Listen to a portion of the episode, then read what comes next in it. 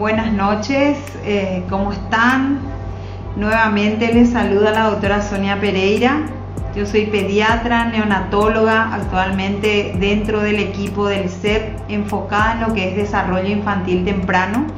Eh, prácticamente hoy vamos a estar dando inicio a lo que es el tercer live de este ciclo del Neuroset al que dimos el nombre Crianza, el desafío familiar actual. Realmente es un ciclo que hemos preparado con todos los, componentes del equipo de, pediatras del Centro de, Especialidades Pediátricas y también el equipo terapéutico del Neurocep. Eh, muy importante el tema que vamos a hablar hoy, sobre todo porque diariamente estamos viendo en el consultorio lo que es la ansiedad que genera esto, incluso la angustia de muchos padres, ¿verdad? En la consulta, en el arte de lo que es criar un hijo. Realmente uno de los temas muy importantes y claves en el proceso de la crianza son los famosos berrinches. Hablar del tema de berrinches eh, es muy importante y para eso tenemos a una realmente capísima de lo que es eh, este tema, es la licenciada Janina López. Ella es psicóloga clínica también, forma parte de lo que es el NeuroCEP dentro del equipo terapéutico. Entonces vamos a estar invitándole a Janina para empezar con este tema. ¿Qué tal, doctora? Buenas noches, buenas noches a todos los que se van conectando también. ¿Se me escucha bien? Sí, se te escucha súper bien. ¿Y a mí me escuchas bien? Perfecto, súper bien. Una introducción de este tema tan importante que hoy nos convoca nuevamente, que es el manejo de los berrinches. Es un tema tan importante eh, que lo vemos en la consulta diaria, tanto los pediatras como los terapeutas, ¿verdad? Entonces, eh, ver un poco por qué estos niños tan pequeños de repente eh, no pueden regular o, no, o cómo expresar adecuadamente sus emociones. Entonces, para no perder mucho tiempo ya, porque estamos un poco, ¿verdad? De tiempo, ver ya entonces, adentrarnos al tema, arrancando con el tema ya. ¿Qué nos puedes decir que es un berrinche? Antes que nada, el susto de todos los padres. Es como lo peor del mundo, ¿verdad? Eh, muchos le llaman berrinches, otros le llaman rabietas, pero es un tipo de reacción frenética en donde sobre todo se observa una emoción eh, expresada en ira, mucho enojo por parte del niño, en donde vemos que eh, hay quejas, hay llantos, gritos, tirarse para atrás, tirarse al suelo, golpearse, golpear, morder, una infinidad de conductas procedentes de esta emoción, ¿verdad?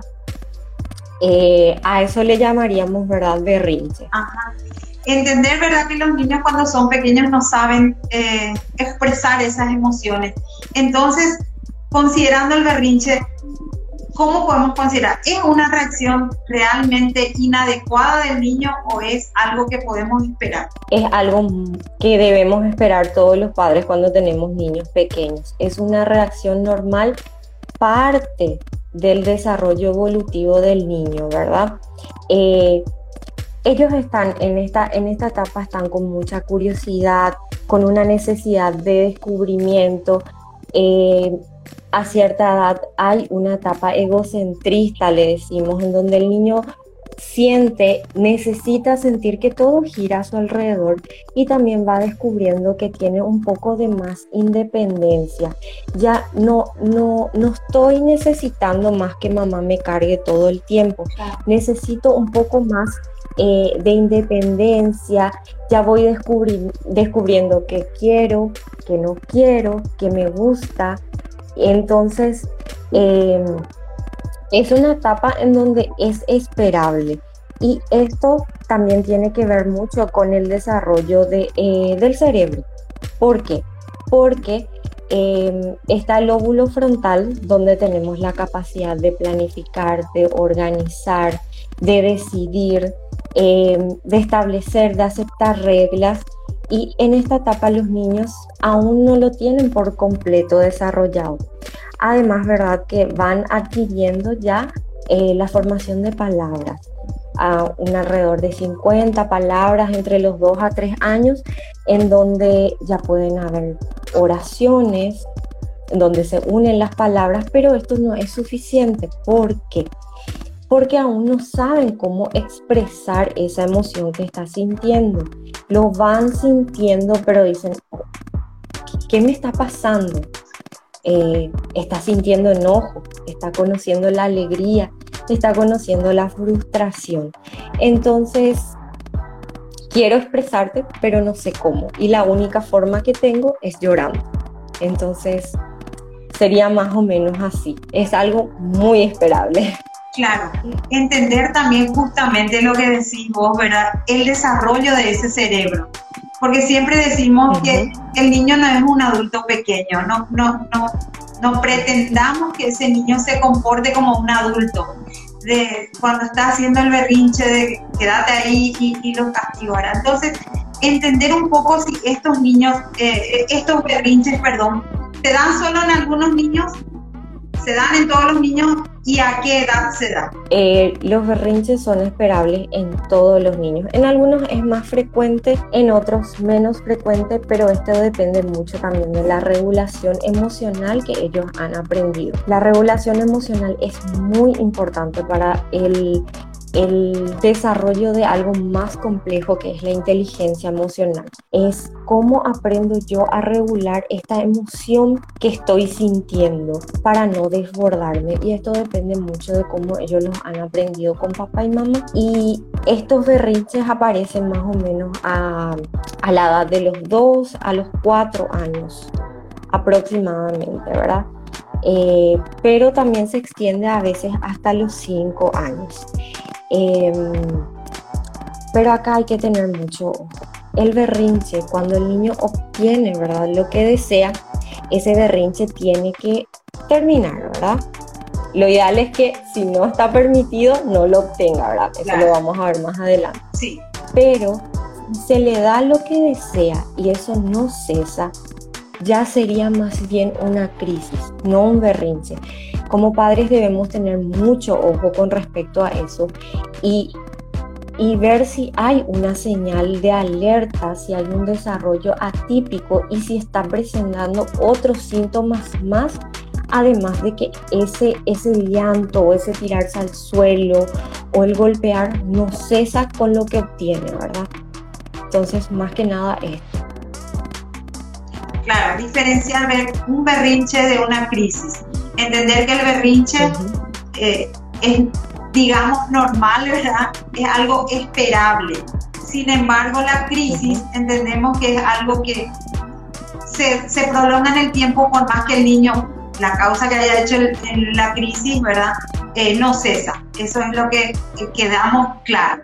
Ahora, ¿cuáles son las causas por las que aparecen estos berrinches? Eh, ¿Hay causas realmente específica o, o, se da nomás porque sí, hoy quiero hacer un berrinche por, por la de la nada. ¿Tiene alguna causa aparente? Claro, normalmente tiene una causa, como dijimos, quiere obtener algo. A veces también se da cuando el niño tiene mucho sueño o tiene mucho apetito, eh, siente algún malestar y no sabe expresarlo, ¿verdad?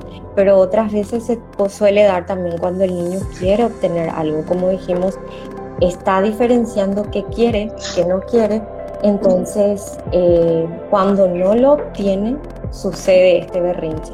También cuando se están estableciendo los límites y estos límites aún no son aceptados por el niño. Eh, tengo una frase que me gustó mucho realmente que dice, una emoción no es simplemente un estado emocional, ¿verdad?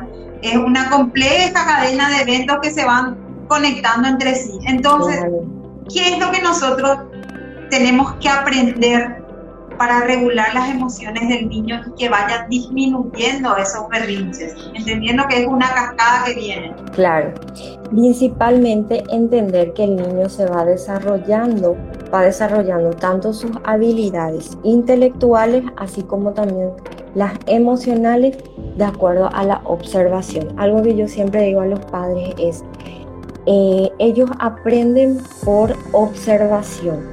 Si ellos ven algo vamos a notar muy rápido que ellos lo están imitando. Eh, por eso muchas veces podemos ver ¿verdad? ejemplos de donde hay varios hermanos, vemos al más chiquitito que imita todo lo que hace el hermano mayor. Y, y dicen los padres, mira, poco como hace lo mismo que su hermanito. Eh, y ellos repiten otra vez esto, ven cómo nosotros nos comportamos y ellos repiten esto. Vamos a ver mucho, por ejemplo, en los juegos, cuando juegan con sus muñequitos, vemos, si él aprendió eh, de una manera específica eh, que hay que gritar, por ejemplo, cuando estamos enojados, puede ser que a los muñequitos los haga gritar. Esto se ve muchísimo en consultorio. Entonces, dependen de lo que ven.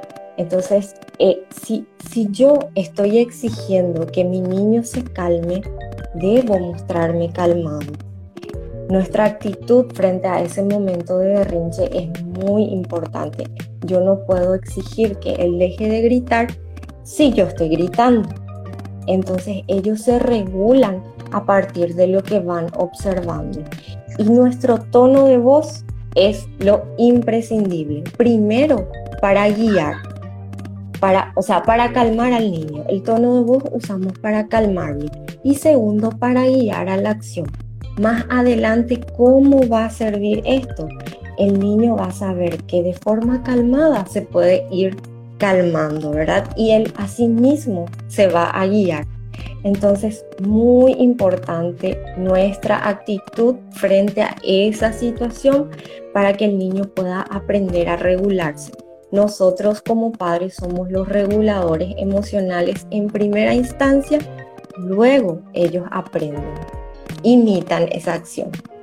Claro, justamente, ¿verdad? Es posible que muchas veces nuestro hijo haga un berrinche en lugares donde no nos, sentamos, nos sintamos realmente avergonzados, ¿verdad?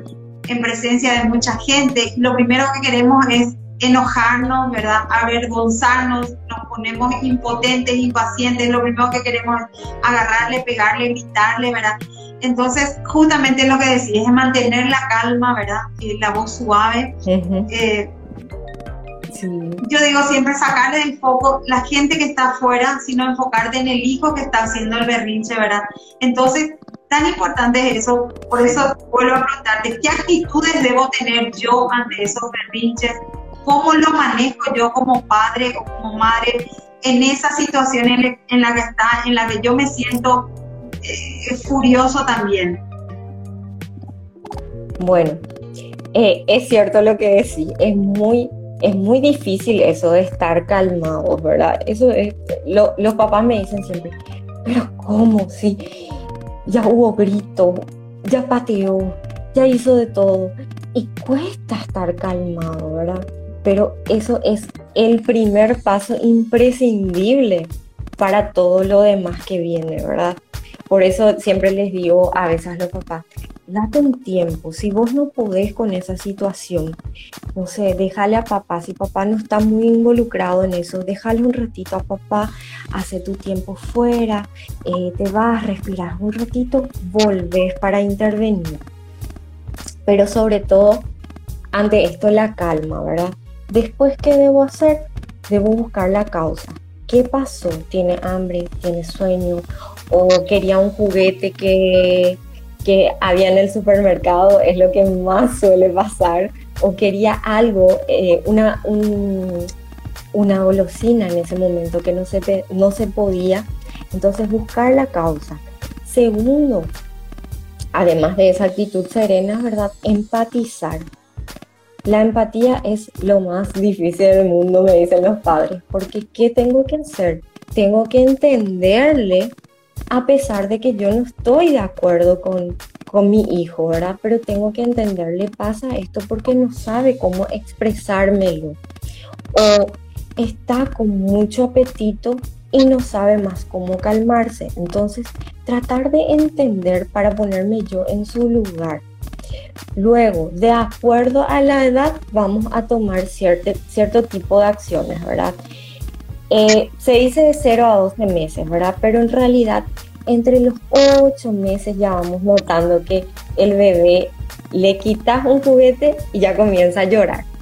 ya comienza a llorar, ya se va expresando, ¿verdad? A los 12 meses ya es mucho más notorio esto. Eh, o a veces también lo que veo mucho es que los niños se caen, se caen o se le cae el juguete o se golpean y el famoso no pasó nada, no pasó nada y pero sí pasó algo, se cayó, se cayó, se golpeó, se le cayó su juguete. Entonces, ¿qué hago? Primero, puedo distraerlo. A esta edad aún puedo distraerlo, ¿verdad? Pero luego le explico, mira, estás, eh, estás asustado, estás triste porque te caíste. Eh, entonces él ya va aprendiendo, pero me dicen, es muy chiquitito, no va a entender. Ya lo van entendiendo, de a poco lo van a ir entendiendo. Bueno, después de los 1 a 3 años, ¿qué pasa? Como dijimos, ellos ya van logrando, buscando esa independencia, están en la etapa egocéntrica. Eh, hay, hay una edad entonces en donde van probando, es una edad en donde van probando los límites, van probando estos límites y eh, surge, ¿verdad?, el berrinche. Entonces, ¿qué hacemos? Hay autores que dicen, eh, bueno, dejamos que la emoción se exprese, esperamos. Hay otros que dicen, ignoramos sin hacer contacto visual hasta que eso cese. Pero sobre todo, esperar, dejar que el niño sienta esa emoción, no reprimirla, porque el niño necesita saber que está enojado, el niño necesita saber que está triste, que esa es una emoción de tristeza, que yo cuando lloro estoy triste o estoy enojado o cuando estoy eh, en esa situación de rabieta, estoy teniendo ciertas demostraciones corporales, ¿verdad? Luego, bueno, espero, ¿verdad? Y luego, ¿cómo respondo? Me bajo a su nivel, lo miro a los ojos y ahí sí trato de racionalizar con él. Antes no, porque no me va a escuchar. No va a entender lo que le estoy diciendo porque está con una explosión de emociones. Bueno, entonces, ¿qué puedo hacer? Uso lo que sería la validación emocional. Le digo, entiendo que estás enojado, observo que estás enojado porque no te pude comprar el juguete que querías, o no te pudo, ese niño no te pudo dar el juguete, no te dio el juguete que querías, podemos usar inclusive algo que se llama autorrevelación.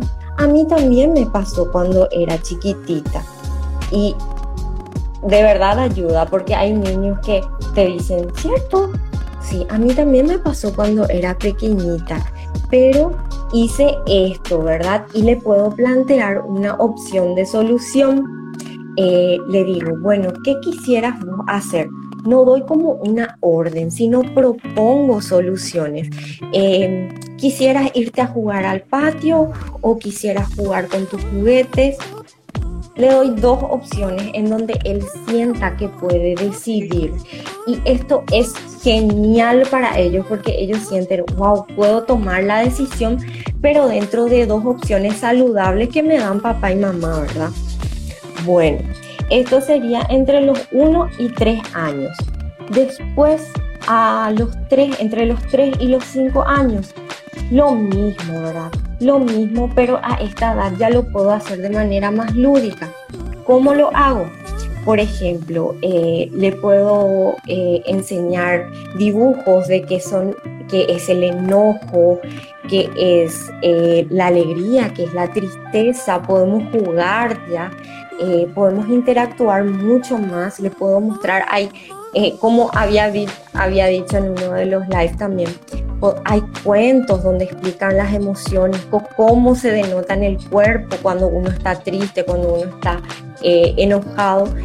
Y en esta edad, a, a esta edad ya puedo preguntarle qué opciones de solución él propone dentro de lo aceptable, ¿verdad? Claro, yo tengo que plantear, puedo plantear mis opciones, le puedo pedir que plantee sus, sus opciones de solución. Inclusive, cuando yo noto que ya se va calmando, le puedo decir, podemos buscar una solución y te puede, él ya puede entender, ah, bueno, la solución es una idea que me va a ayudar a sentirme mejor, ¿verdad? Bueno, eh, como digo, plantear siempre opciones, ¿verdad? ¿Qué querés hacer? ¿Te querés cepillar primero los dientes o querés juntar los juguetes antes de dormir?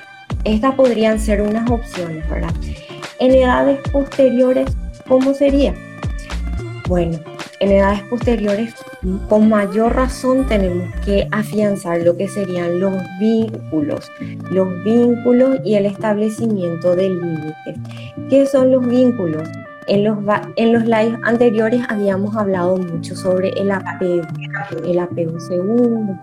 Sí, sí, el apego. Entonces, que sea un apego seguro y que haya un vínculo en donde el niño sienta esa seguridad de poder eh, saber que mamá siempre me va a responder cuando yo necesito, que mamá va a estar ahí presente para mí, eh, que, que papá me va a poder ayudar. Entonces, si yo siento que es un vínculo seguro, yo también voy a tender a, responder de manera correcta ante esos límites. Ahí también debemos tener en cuenta lo que hablamos de, em, de los estilos de crianza. Cuando es un estilo de crianza democrático, el niño no va a necesitar una cada tanto una advertencia. Los límites ya son bien respetados él sabe que si mamá o papá dicen esto, yo lo debo hacer. Entonces, también tener en cuenta que antes de castigar, debo usar más bien una consecuencia. Eh, no es pegar, no es, es, dar sermones, porque tendemos a repetir, repetir, repetir siempre lo mismo y el niño te escuchó solamente la primera parte, después ya no te escuchó. Entonces, una consecuencia natural. Mira, si no nos vamos a comer, no vamos a poder después ver dibujitos. Bueno, en realidad presentarlo de manera positiva, ¿verdad? Eh, si nos vamos a comer, si nos vamos a comer, vamos a poder ver dibujitos. Y lo contrario, ¿verdad? Si no hacemos eso, no vamos a poder hacer lo siguiente, ¿verdad? Otra cosa, utilizar la anticipación para evitar este berrinche, ¿verdad? Si yo le explico ya con anterioridad, mira, dentro de tanto tiempo, dentro de un rato vamos a comer. Entonces, podrías ya ir juntando los juguetes. Eso también tener en cuenta, no pedir por favor todo el tiempo, que sea bien establecido, que se denote que yo estoy dando un, un estableciendo un límite, ¿verdad? Una meta, ¿verdad? Entonces, no pedir siempre, por favor, por favor, vamos a comer, vamos a lavarnos las manos, porque los niños no te hacen caso, no notan como un, eh, una meta a lograr, ¿verdad? Otra cosa, tener la misma actitud en todo momento.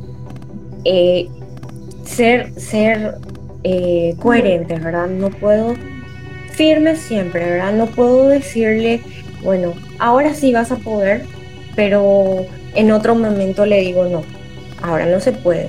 O le digo, por ejemplo, a la noche ya no se puede comer golosina, pero vengo una noche y le doy.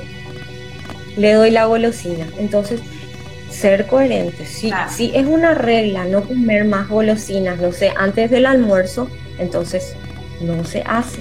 se cumple siempre con eso. Mantener eso. Y un mismo acuerdo entre papá, mamá o algún otro miembro de la familia. Porque, ¿qué pasa? ¿Qué me suelen decir? Yo le digo una cosa, pero se va junto a su papá. Sí. Y, su papá le deja. Sí. Así y al final, ¿qué pasa? No, no respeta lo que yo dije, me dice.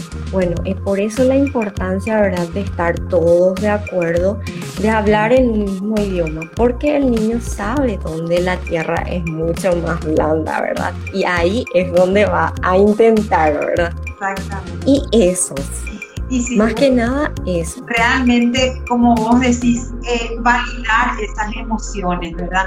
No, no minimizar lo que le pasó, que es lo que entendí, ¿verdad? Para cerrar un poco esta parte, ¿verdad? que hay que realmente valorar las emociones que van presentando para que ellos también vayan teniendo esa actitud ante la tristeza, ante la frustración. Entender sobre todo que el adulto somos nosotros, ¿verdad? Y no debemos perder ese control. Eso es más que nada importante. El adulto somos nosotros y somos nosotros los que tenemos que regular eso, ¿verdad? Entonces, sabemos, sabemos que detrás de todo niño difícil hay una emoción que no sabe expresarse, ¿verdad? Entonces, ¿Qué hacemos cuando un niño se golpea, se muerde, se hace daño, decimos, ¿verdad? Se tira al suelo. ¿Qué hacemos en ese caso? Y representa ya eh, un peligro no solamente para, para él, sino también para nosotros cuando tiene este tipo de conductas, ¿verdad? Que suelen aparecer muchas veces por, por frustración o porque no están obteniendo lo que desean, ¿verdad? Debemos tener en cuenta dos etapas. Uno, detectar la causa del problema, una primera instancia, ¿verdad? Y la otra sería cómo actuamos ya si eso sucedió. El primero, identificar eh, la causa de esto de, morder, de pegar, de, de, lastimarse a sí mismo, también puede ser, ¿verdad? Eh, aprender a reconocer los signos que indican que el niño está a punto de hacer eso, porque de verdad nos podemos dar cuenta. Eh, llega un momento que ya vamos identificando, mira, en esta situación él suele hacer esto. Entonces tratar de detener, ¿verdad? Tratar de distraer o tratar de, tomar alguna medida, ¿verdad? En lo posible buscar la prevención prevenir esto, ya sea eh, buscando una alternativa a esa situación, a esa conducta. Luego, cuando eso ya no se puede evitar y ya se da esa, esa conducta, en primera instancia poner la pauta, ¿verdad? De que eso es algo inaceptable, que no está permitido y no es lo adecuado morder, eh, golpear a otra persona o a otro niño cuando estamos en esa situación de berrinche, ¿verdad? Em, si el niño sigue muy, muy, muy enojado, lo que podemos hacer es llevarle a otro lugar en donde no sea un, peligro para él, en donde, eh, para él y para nosotros, ¿verdad? En donde no, no haya algo alrededor que lo pueda lastimar. Inclusive lo que podemos hacer y algo que propongo siempre a los padres, podemos ponerlo de espaldas, de espaldas y lo sujetamos, lo sujetamos y, e intentamos calmarle, intentamos, no racionalizamos ni no le decimos algo, solamente acompañamos, acompañamos hasta esperar que cese, ¿verdad? ¿Y qué hacemos después? Eh, ahí sí podemos intentar hablar, intentamos explicarle, ¿verdad? Eh, lo que sucedió y que esto es algo que no está permitido, ¿verdad? Podemos dar una consecuencia, una consecuencia que haga que esa conducta se extinga, ¿verdad? Por ejemplo, era porque no quería prestar su juguete al otro niño bueno, le separo de ese lugar un momento y le demuestro que lastimar o pegar no es la opción cuando deseamos algo, ¿verdad? Que él se pueda dar cuenta de que eh, no es la manera de lograr lo que deseamos, ¿verdad? Y como habíamos dicho, ¿verdad? Que muchas veces ya nos damos cuenta de que ese es el momento en que lo va a hacer. Entonces, si vemos que ante una situación en donde suele morder o suele pegar o suele lastimar, no reacciona de esa manera, apuntar a esa conducta, a dar mucha atención a esa conducta y validar, demostrarle que fue una muy buena acción en donde él reaccionó adecuadamente cuando en realidad en otras ocasiones solía eh, demostrar verdad agresividad. Y por último, ¿verdad? Eh, tener en cuenta de que hay que evitar hablar todo en todo momento con todos los padres de que él muerde, el que él pega, porque ellos van escuchando, van escuchando y esto puede hacer que se refuerce más también esa conducta. Entonces, en lo posible, tratar de extinguir eso. O sea, no estar constantemente sacando eh, a relucir lo, malo del niño, ¿verdad? Eh, hablarlo así en claro. con él, ¿verdad? No, no contarle a todo el mundo, ya que él muerde, ya que él te va a golpear, eso también es como incentivar a que él haga eso, ¿verdad? Realmente. Sí, y hay, hay muchos padres que te dicen, te dicen, ¿y, y no le pego? Y no le lastimó, porque él suele hacer eso, te dice. Y real. Entonces el niño. Que él sale a relucir en vez de hablarlo con el niño, ¿verdad? Porque sabemos que los niños se frustran y la mayoría de las veces no saben expresar esa frustración, entonces eh, no, no, no, lo hacen de forma adecuada, no lo hacen de forma natural, sino que lo que le sale, y ahí le sale morder, le sale, eh, como vos decís, ¿verdad? Hace ese berriche. Entonces, también hablemos de establecer esos límites, ¿verdad? Pero ¿qué son? Y como padres, ¿cómo determinamos nosotros cuándo poner límites, cuándo no? De modo que no, no cada rato no hagas esto, no, no esto, no, no, decir no todo el tiempo. ¿En qué momento nosotros establecemos esos límites, sí o no? Bueno, los límites son ciertas normas, ¿verdad? Ciertas reglas, conjunto de reglas que, que nosotros vamos estableciendo en casa, ¿verdad? Estas reglas también va a depender mucho de la cultura, eso debemos tener en cuenta. Capaz que en una casa esto es una regla, pero en otra casa no. ¿Y qué es? Podés hacer esto, pero no esto, ¿verdad? Y que muchas veces lo que hacen es garantizar la seguridad del niño, la convivencia, estimular un buen desarrollo y lograr, ¿verdad?, su autonomía. Existen los límites físicos y los límites educativos. ¿Qué serían los límites físicos? Por ejemplo, si te subís en esa escalera, te podés caer y te podés lastimar. O si corres muy rápido, te podés caer. Y estos límites físicos normalmente al principio no son respetados y es con lo primero con lo que aprenden los niños, ¿verdad? Eh, ellos se dan cuenta de que, bueno, si corro, corro rápido, me caigo, entonces eh, voy a probar una vez más y me vuelvo a caer y me duele ya. Y entonces, sí, es cierto lo que decía mamá y papá, me voy a lastimar. Entonces, es también, sí, es también una enseñanza para ellos, ¿verdad? Y, y también atender como padres, ¿verdad? Muchas veces, y esto está mucho en el estilo sobreprotector, no, no quiero que corra, no quiero que, que, que, se suba, no quiero que suba al, al tobogán porque le va a pasar. Se puede caer. No, hay que también Sí, hay que darle también cierta libertad, ¿verdad? Para que él pueda ir aprendiendo. Y con respecto a los límites educativos, em, son aquellos que si no se cumplen, tienen una consecuencia. Establezco de esa manera, ¿verdad? Eh, como consecuencias naturales. Si no haces esto, la consecuencia va a ser esta, ¿verdad? Eh, es muy difícil educar sin sin una consecuencia, ¿verdad? Estamos acostumbrados con los castigos físicos. Toda nuestra vida se nos enseñó que capaz con una buena nalgada solucionamos todo, ¿verdad? Pero existen otras, otras estrategias, ¿verdad? Como las consecuencias naturales. Y cuando se aplican estas consecuencias, eh, de una manera coherente y sistemática, los niños aprenden que los padres cumplen lo que dicen. Entonces dicen, bueno, es cierto, mamá me dijo una vez o papá me dijo una vez y la próxima vez volvió a cumplir y entonces yo ya me doy cuenta que esto no van a permitir y yo voy a, a responder de esa manera que ellos esperan, ¿verdad?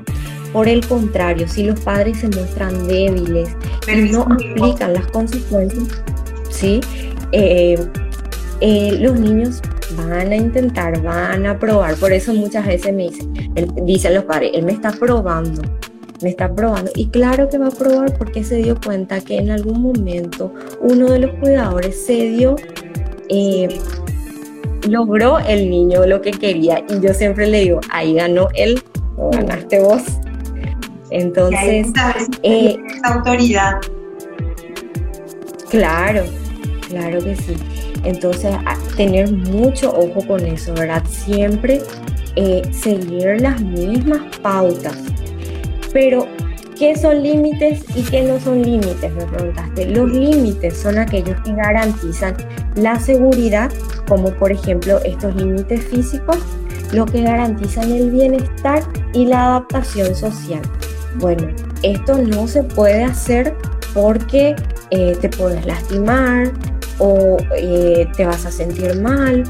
Em, no podés derramar, por ejemplo, un jugo eh, en el sofá ajeno porque vas a ensuciar. Esto es una regla social, ¿verdad? No puedes hacer esto en tal lugar porque va a pasar esto, ¿verdad? Entonces, esos son los límites. Y no son límites cuando estamos buscando nuestra, nuestra comodidad. Cuando buscamos nuestra comodidad no es un límite porque el niño debe aprender a desenvolverse, como dijimos, deben tener también cierto grado de libertad dentro de esos límites, ¿verdad? Eh, si el niño eh, está haciendo mucho ruido al jugar, y yo digo, no, no quiero tanto ruido, no puedes hacer tanto ruido jugando. Esa es mi comodidad porque el niño necesita expresarse. O no puedes desordenar todos los juguetes cuando jugas. Lo necesitas ser para jugar. Entonces, sí, le enseño que debe juntar los juguetes luego, ¿verdad? Pero mi comodidad es que él no saque todos los juguetes entonces, plantearme bien eso. Cuando involucra mi comodidad, es un límite. Exacto. Entonces, y uno, uno de los errores más comunes que cometen los padres a la hora de establecer estos límites es que, como dijimos, ¿verdad? Que no sean firmes y tener en cuenta cuándo. Eh, no significa sí, significa a veces y puede ser, ¿verdad? Y un ejemplo muy común que ya habíamos dicho hace rato es cuando tenemos que repetirle todo el tiempo, vamos ya, vamos, tenemos que hacer eso, tenemos que hacer. Y es como una espiral en donde eh, le digo una vez, otra vez, otra vez, otra vez y nunca se cumple, ¿verdad? Entonces el niño sabe que todo el tiempo mamá va a insistir, va a insistir, va a insistir y después recién yo tengo que cumplir. Entonces, un límite, con un límite bien establecido, el niño en primera instancia ya debe responder. Claro. Entonces, eh, principalmente esto, ¿verdad?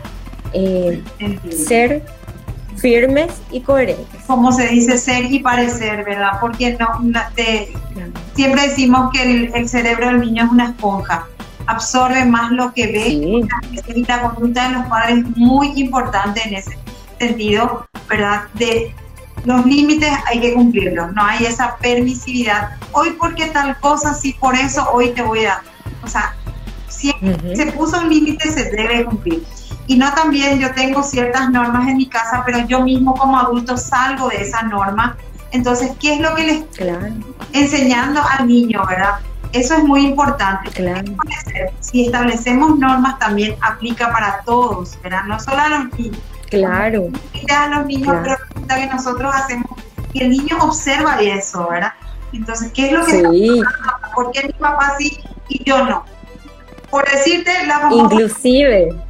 Sí. Sí, inclusive te va, te puede cuestionar, te va a decir, pero vos me dijiste que yo no puedo y vos estás haciendo. Así mismo, eso, ¿verdad? De, yo no puedo hacer, pero vos hacer. ¿Por qué eso, verdad? O sea, hay que establecer los límites, hacerle entender que hay cosas de adultos realmente por adultos, pero límites así, reglas básicas, no salirse de esas reglas básicas que nosotros estamos enseñándole a nuestros hijos, ¿verdad?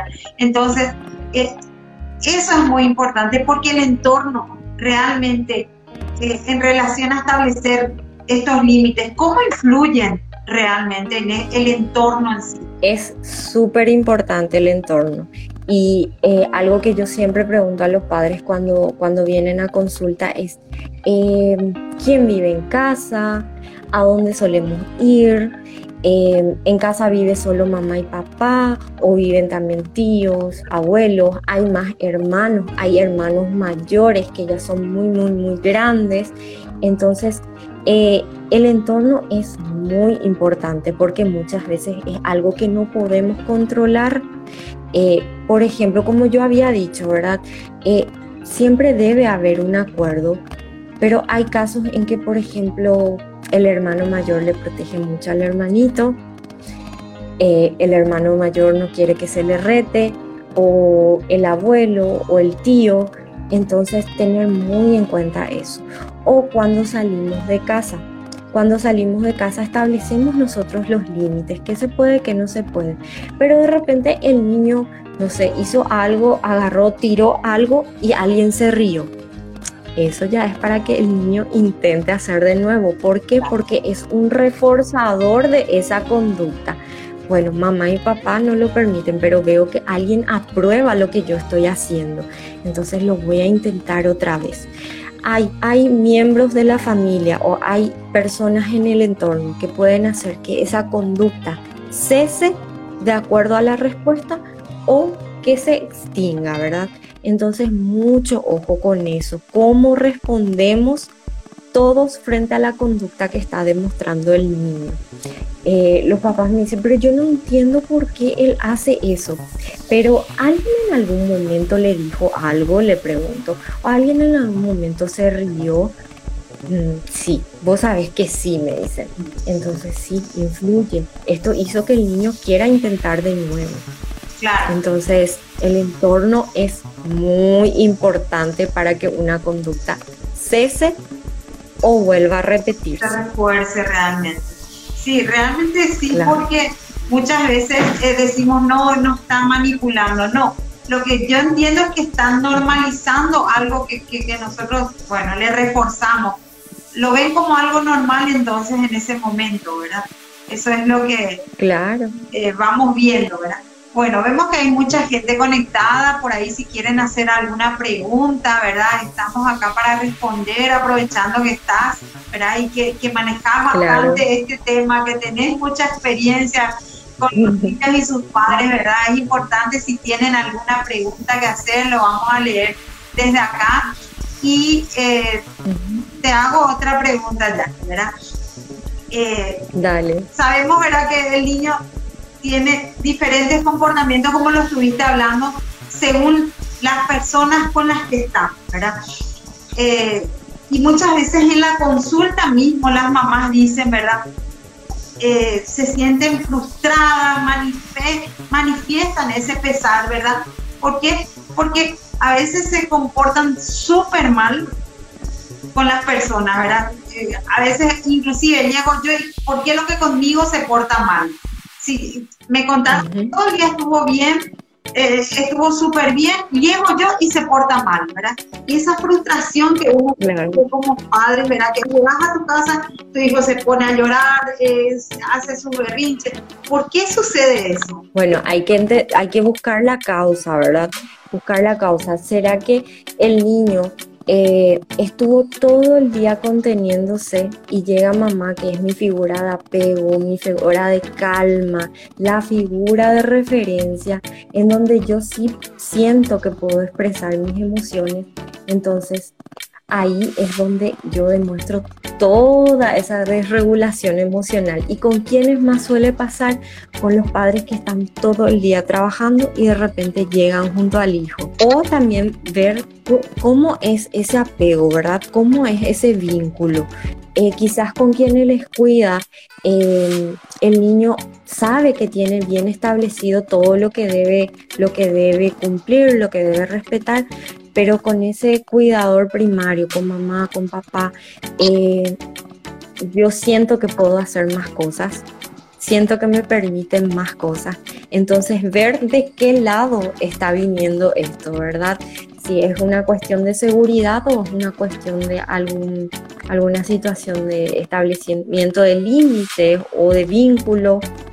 Entonces, fijarnos bien en eso pero más se da por esto de la seguridad.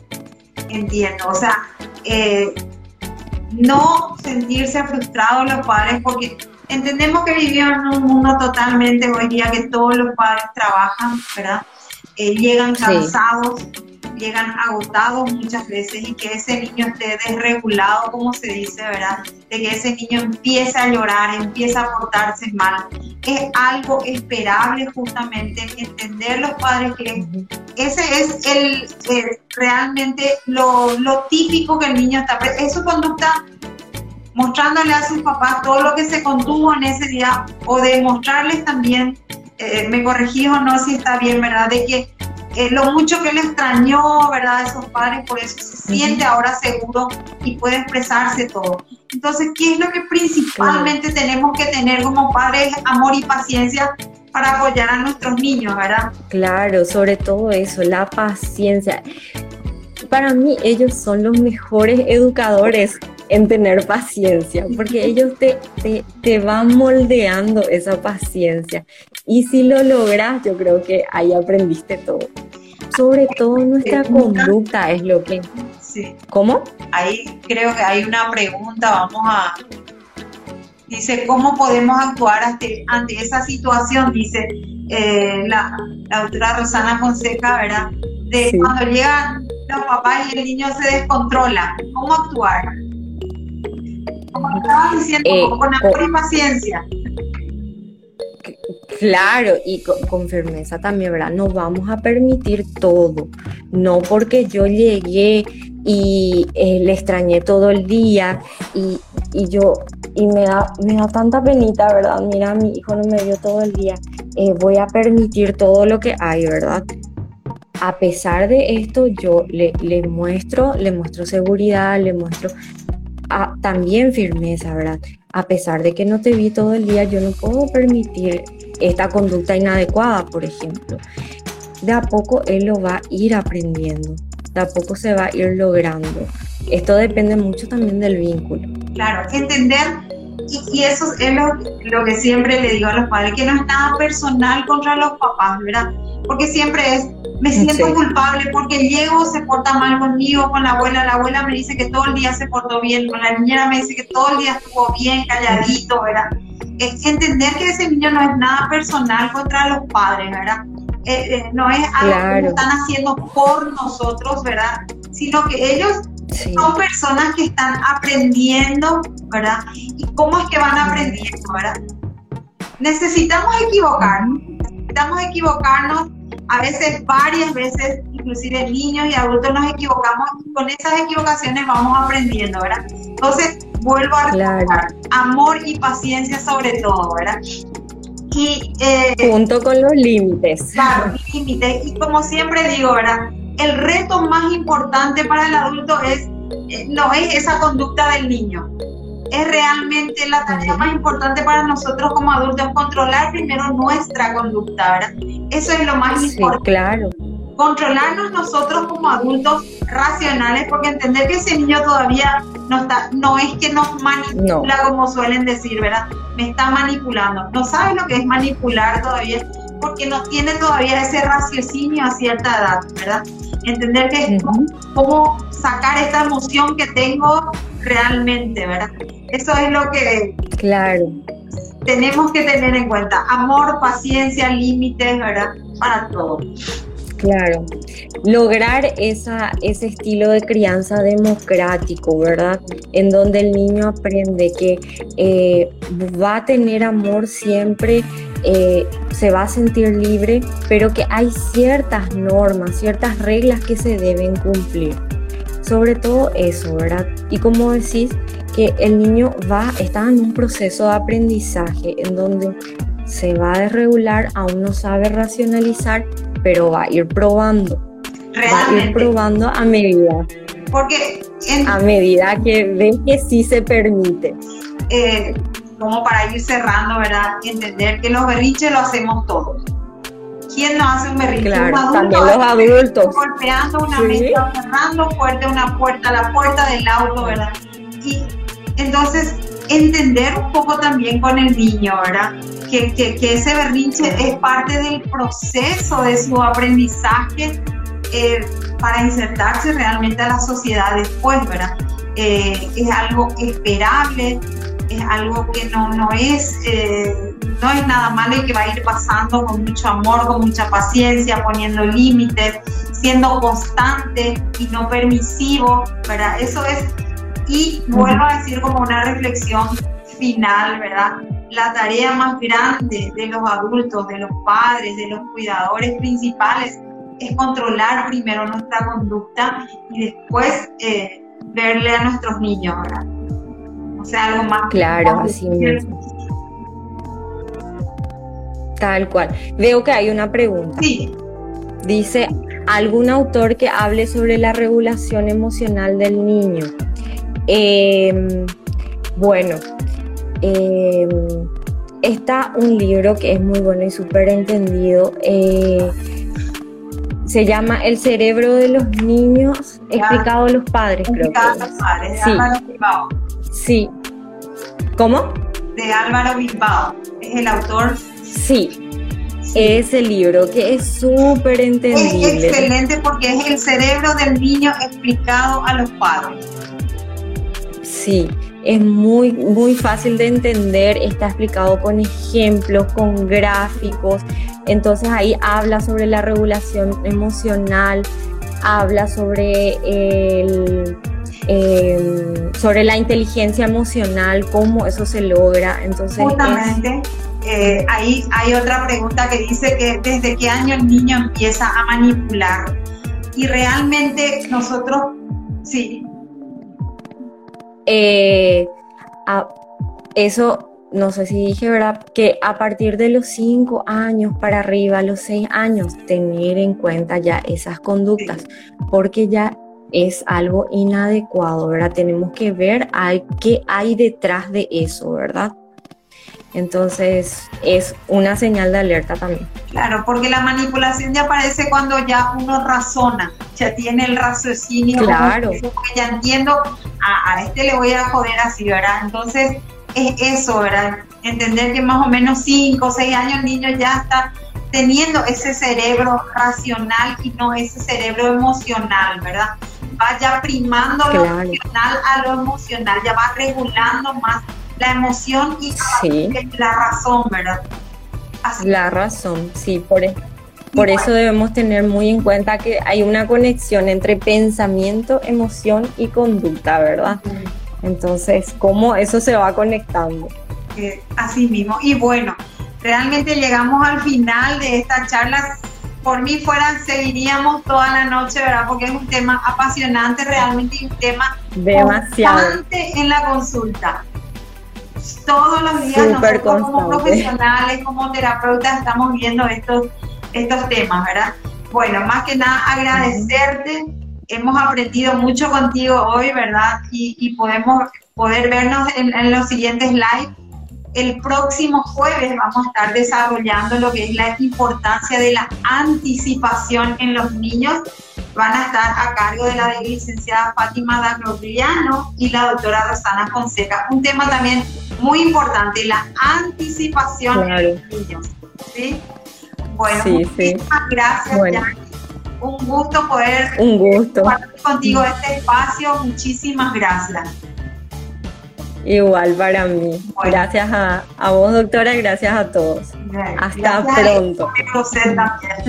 Eh, por, por este espacio realmente para poder seguir aprendiendo eh, con los padres. Claro. Muchísimas Claro que sí. Y buenas noches a todos los que nos acompañaron y los que no pueden seguir viendo en, la, en las grabaciones que quedarán. Así es. Muchas Hasta pronto. chao. chao. chao.